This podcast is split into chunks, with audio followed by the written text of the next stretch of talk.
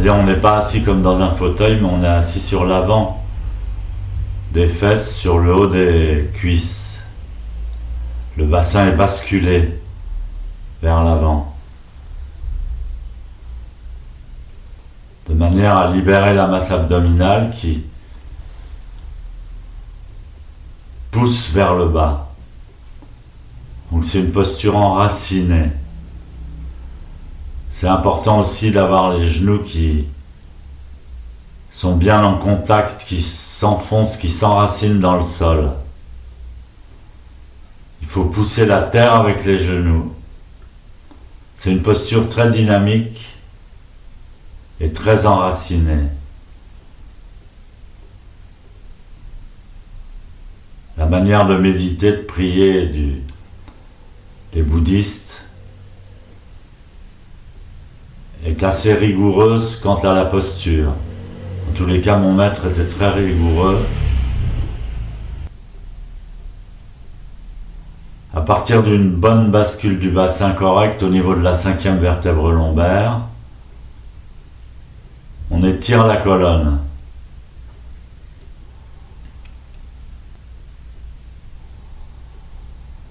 jusqu'à la nuque.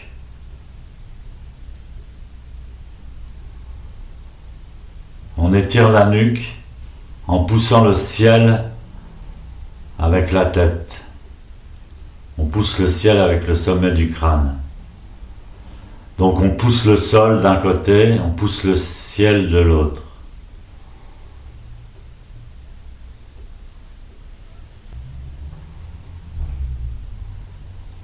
Prendre la posture correcte, c'est la, la prière, la manière de prier, de prier des bouddhistes.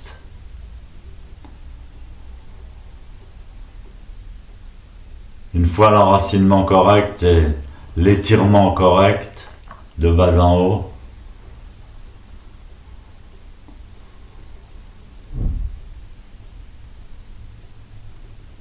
on rentre bien le menton pour étirer la nuque. On aligne les oreilles et les épaules. On aligne le nez et le nombril.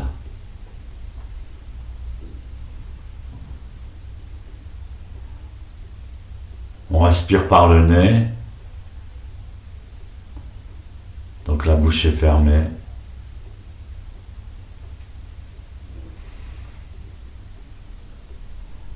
Le regard est posé à un mètre devant soi, 45 degrés vers le sol.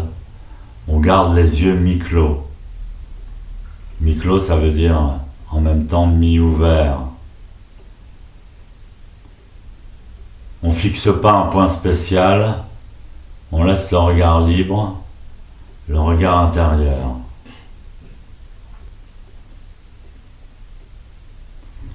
Ensuite, la position des mains est importante. Les mains, c'est primordial et c'est très intimement relié au cerveau.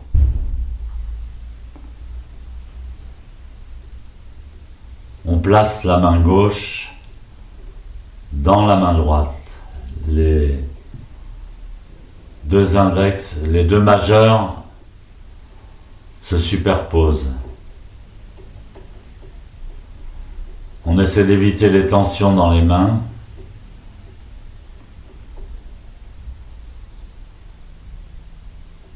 Et les mains forment un ovale, car les pouces sont en contact l'un avec les autres.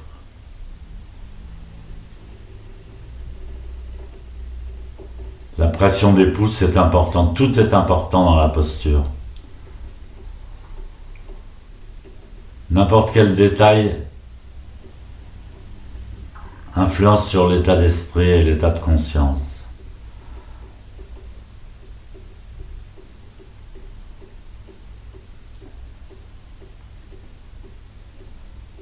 Donc les pouces sont en contact, mais ils ne doivent pas être trop serrés l'un contre l'autre ni ne pas se toucher, Ils doivent se toucher. Les pouces se joignent horizontalement, en, dans une ligne horizontale.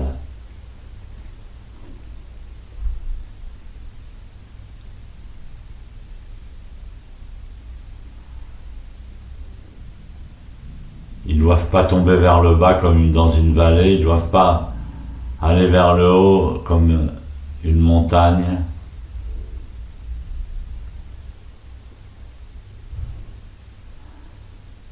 Les mains sont posées sur les pieds.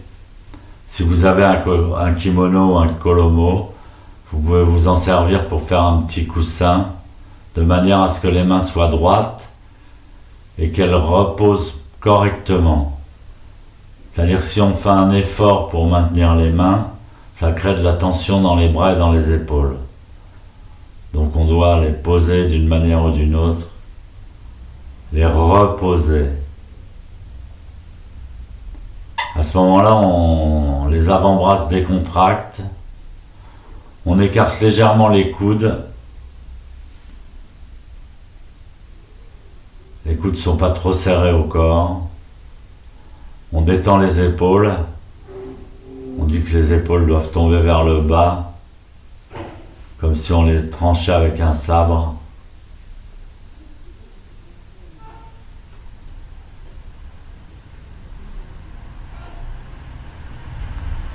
Donc il y a plein de points de référence liés à la posture. C'est le premier enseignement, c'est l'enseignement primordial.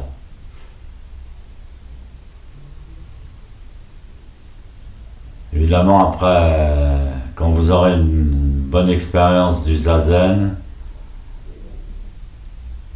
vous n'aurez plus besoin de vous remémorer ces points. En attendant, on se les répète ces points. Les pouces, est-ce que mes pouces sont bien? Est-ce que mes mains sont bien? Est-ce que mes coudes sont bien écartés du corps? Est-ce que mes épaules tombent bien? Est-ce que ma nuque est bien étirée? Est-ce que je pousse correctement les genoux avec la terre? Est-ce que je fais une bonne bascule du bassin?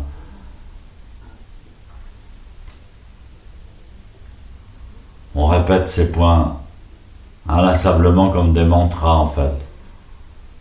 En même temps, ça nous évite de penser à nos problèmes personnels ou à, ou activer trop le mental, parce que le mental est occupé à checker checkpoint de la posture, comme un, un capitaine d'avion qui regarde si toutes les machines sont correctement connectées.